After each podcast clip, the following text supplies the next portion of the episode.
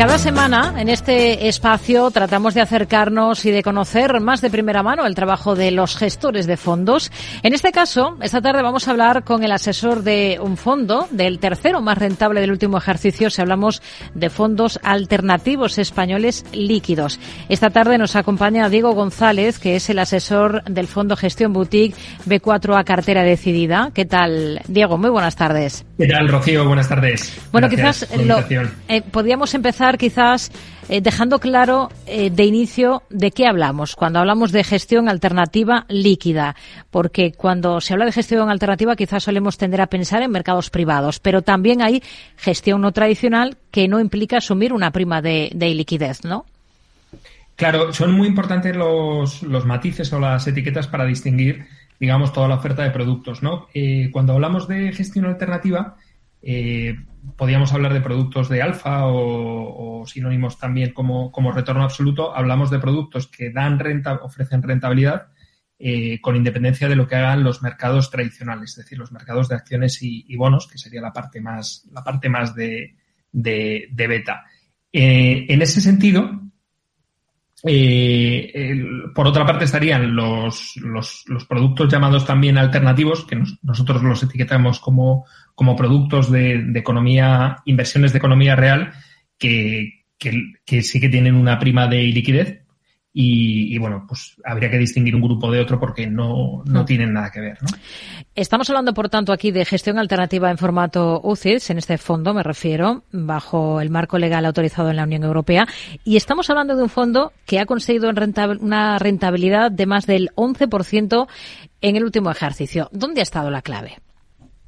Sí, yo creo que lo, o sea, lo importante de la, de la gestión, quizá 2000, 2023 ha sido un buen año en general para todas las categorías, eh, pero yo creo que lo interesante de la gestión de este fondo, que no es un fondo de retorno absoluto per se, sino es un fondo que lo que intenta con una visión de, de preservar el capital, ir combinando estrategias con, de beta, estrategias tradicionales de acciones y bonos, con estrategias de, retorno, de retorno absoluto, ¿no? Entonces, en función de cómo estén de baratos los activos y cómo veamos el entorno, eh, vamos haciendo una combinación entre ambas, ¿no? Eh, sobre todo a través de vía fondos. Entonces, yo creo que, por ejemplo, 2022 eh, pues obtuvo una ganancia de, casi un 9%.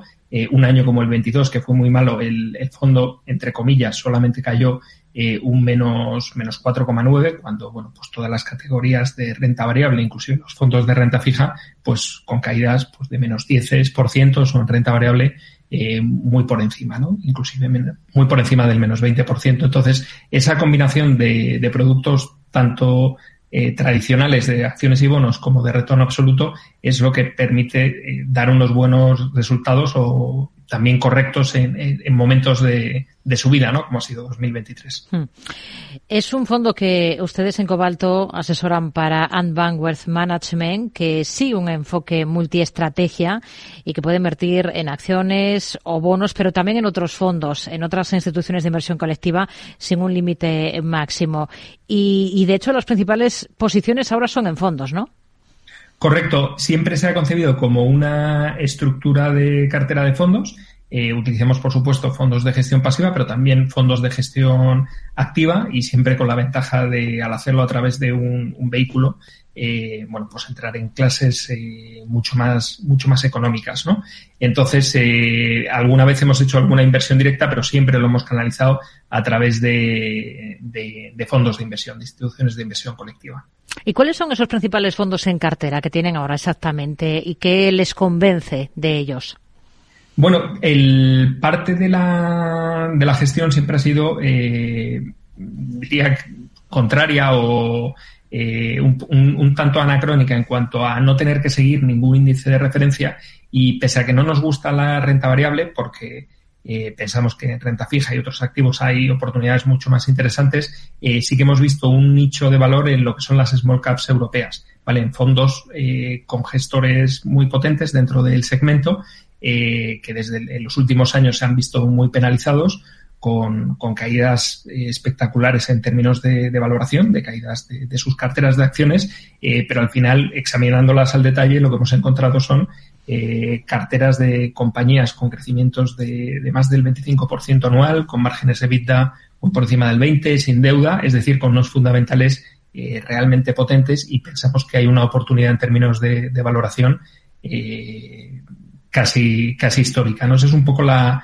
la principal apuesta dentro de la parte más de, beta o de, de activo tradicional y luego la parte de retorno absoluto eh, bueno, pues seguimos posiciones con, fondos eh, CTA como el Manage L Trend y eh, también el Raffer Total Return, que es un fondo más multiactivo, pero sí que tiene un componente de retorno, de retorno absoluto de protección que para la visión negativa que tenemos del, entorno macro es un tipo de activo que seguro que nos va a dar en momentos de incertidumbre nos va a dar cobertura. ¿no? Hmm. ¿Qué criterios utilizan ustedes para, para seleccionar fondos para recomendar eh, para esta cartera, para este fondo en concreto? ¿Qué deben tener sí o sí esos fondos em, para que sean candidatos a entrar en cartera? Claro. Em, una, pregunta complicada. Eh, nosotros siempre estructuramos la cartera eh, de arriba abajo, es decir, antes de ponernos a seleccionar los, los mejores fondos o, o un ETF, en concreto, eh, siempre hacemos la estructuración, la asignación de activos eh, en función, como te decía, de, cómo veamos de, baratos los activos o baratos entre sí, en relativo, y por supuesto siempre de un entorno, eh, como veamos el entorno macro, ¿vale? Con independencia de, la capacidad de, acierto, ¿no? Y siempre lo que buscamos dentro de una, una vez estructurada la cartera y en, base a esa visión, y por supuesto siempre con un enfoque de preservar el capital, lo que buscamos son fondos eh, que nos aporten eh, una, el, activo en el momento adecuado, eh, pero por otra parte una unicidad, es decir, que tengan algún elemento que le haga diferencial de sus, de sus competidores. ¿no? Entonces, en, en, la parte más cualitativa de, entrevistas con, con, los fondos, evidentemente que tengan buenos resultados, siempre buscamos ese, esos aspectos diferenciales respecto a sus competidores y, por supuesto, siempre hemos llegado a ellos previamente porque cuantitativamente tiene unos, ratios de performance, dependiendo del tipo de estrategia se utilizan unos ratios u otro, eh, han destacado frente a sus competidores, ¿no? Y pues, pues por ejemplo, si tenemos una visión eh, negativa del entorno, pues lo que buscamos son estrategias que en momentos de, corrección eh, pues hayan tenido un buen comportamiento, ¿no? Ah. por ejemplo, ¿no? Eso sería la parte un poco más de, de, protección. ¿Y la sostenibilidad cuánto pesa en esa selección o cuánto lo miran? Bueno, la sostenibilidad, es, un criterio más. O sea, al final, eh, digamos, la, libertad que tenemos en cuanto a confección de las carteras, eh, pues implica eh, no tener que ceñirnos a, benchmark ni a, ni a, limitaciones, sino tener plena disposición para poder ofrecer una gestión lo más pura posible. Y sí que es verdad que tenemos ratios altos de sostenibilidad e intentamos que ningún criterio nos limite a la hora de poder seleccionar una cartera u otra, ¿no? Hmm. Hemos dicho, o lo ha dicho, que no le gusta ahora especialmente la renta variable, que ve cosas más interesantes. En la parte de renta fija, que se ve eh, por parte de la mayor, mm, bueno, la mayoría de firmas de análisis esperan que la renta fija sea el activo estrella este ejercicio. ¿Cómo están jugando ustedes esta parte em, de inversión en bonos en estos momentos? Claro, eh, nosotros también pensamos que es un activo que está en un entorno, podemos decir que privilegiado.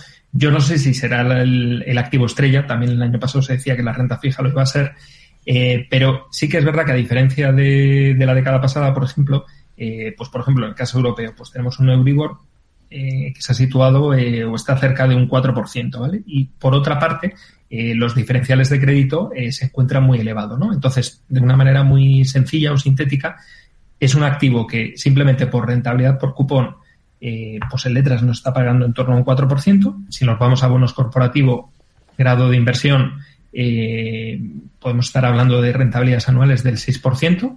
Y si nos vamos a bonos corporativos de alto rendimiento, eh, pues podemos tener rentabilidades eh, pues inclusive por encima del 8% anual, ¿vale? De rentabilidad por, por cupón. Eh, pensamos que componer una cartera con una rentabilidad superior al 7 al 8% de rentabilidad por cupón anual es muy sencillo y además, junto con esto, se da la circunstancia de que el, el, proceso de subidas de tipos de interés, esa parada en las subidas de tipos de interés, eh, a menos de que exista el riesgo de que vuelvan a empezar, de que vuelvan a, subir, continúen con la subida, yo, yo no lo creo. Eh, probablemente hemos tocado el, pico de ciclo y esto es muy relevante de cara, de cara a las carteras de renta fija porque nos permite bueno, deja de existir el riesgo de duración, que es el mayor riesgo para la renta fija, y nos permite comprar carteras de bonos con duraciones eh, más elevadas, ¿no? Probablemente en el segmento de alto rendimiento veamos caídas eh, o, veamos sustos a nivel de defaults, de impago,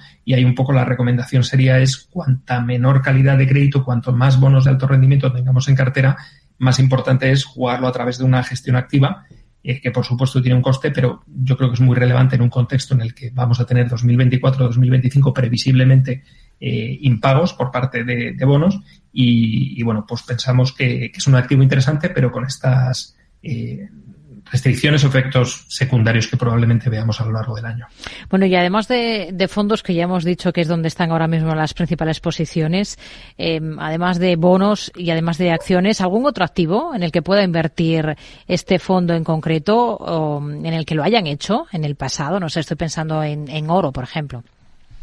Sí, históricamente em, hemos tenido posiciones en oro y han funcionado muy bien, nos han aportado diversificación y, aunque actualmente no tengamos posiciones, porque pensamos que hay mucha volatilidad e incertidumbre en el mercado de, materias primas, pues también puede ser un activo apto e interesante para, eh, para invertir, ¿no? De alguna manera también la divisa, aunque nosotros no la consideremos per se una, una inversión, sino una fuente de rentabilidad o de riesgo, un medio para acceder a un mercado, eh, pues también aporta, aporta su, su diversificación. Pero bueno, pensamos que, que tampoco hay un activo alternativo diferente que, tenga un, ahora mismo tenga un especial interés. ¿no? Hmm.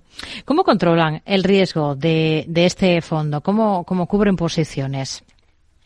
Bueno, el, fondo en, algunos momentos históricos se utilizaron eh, derivados para hacer coberturas o, aumentar exposición, sobre todo exposición a mercado de renta variable, eh, pero en la práctica utilizamos una gestión más, eh, más, más sencilla, pero con, mucho más análisis y ciencia eh, consistente en, en, poder plantear escenarios y activos que entre sí estén descorrelados en, momentos de, de, caídas. ¿no? Entonces, básicamente, la volatilidad es muy difícil de mitigar, es decir, aunque generemos activos muy diversos en términos de correlación, al final cuando hay caídas de mercado en mayor o menor medida todo tiende a, correlarse, es decir, la volatilidad no la podemos quitar y de hecho quitarla del todo eh, también implica pues, que cuando los mercados se vayan hacia arriba nosotros nos, nos quedemos paros.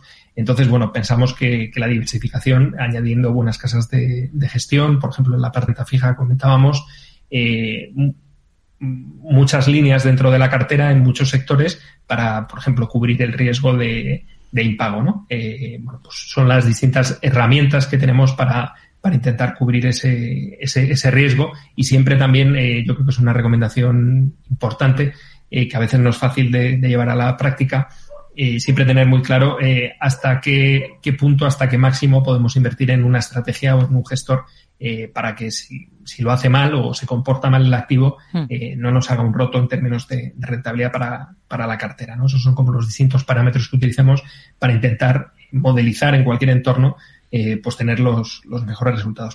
Diego, ¿a qué tipo de inversor le encaja más un fondo de estas características? Un fondo de gestión alternativa líquida. ¿Son fondos enfocados sobre todo a banca privada y a inversores profesionales eh, o también a minoristas? Bueno, yo creo que combinar eh, productos más de retorno absoluto, de alfa, eh, siempre lo que nos permite es hacer una construcción más diversificada eh, que cuando hay momentos de, caída, pues, pues se preserva mucho mejor el, el, patrimonio, ¿no? Entonces, yo creo que son productos idóneos para clientes de banca privada eh, o inclusive grandes patrimonios, pero también institucionales, pero también yo creo que para el inversor español, que en general, con independencia de su nivel de riesgo, eh, aunque no lo diga, es así, es, tiene un sesgo conservador, es decir, lo que prefieres es preservar el capital en, en cualquier entorno. Mm. Eh, yo creo que son activos muy, eh, si se entienden bien eh, y se seleccionan bien buenos gestores, yo creo que son activos eh, muy aptos para generar esa diversificación que, que yo muchas veces en las eh, carteras iniciales con las que vienen muchos clientes no veo no veo este tipo de productos en, pese a que el, inversor tenga una necesidad importante de generar esa diversificación, hmm. si no recurre a este tipo de activos no, no va a conseguir una mejor diversificación. ¿no? Con ello nos quedamos. Diego González, asesor del Fondo Gestión Boutique B4A, cartera decidida. Gracias, muy buenas tardes. Muchísimas gracias, Rocío. placer.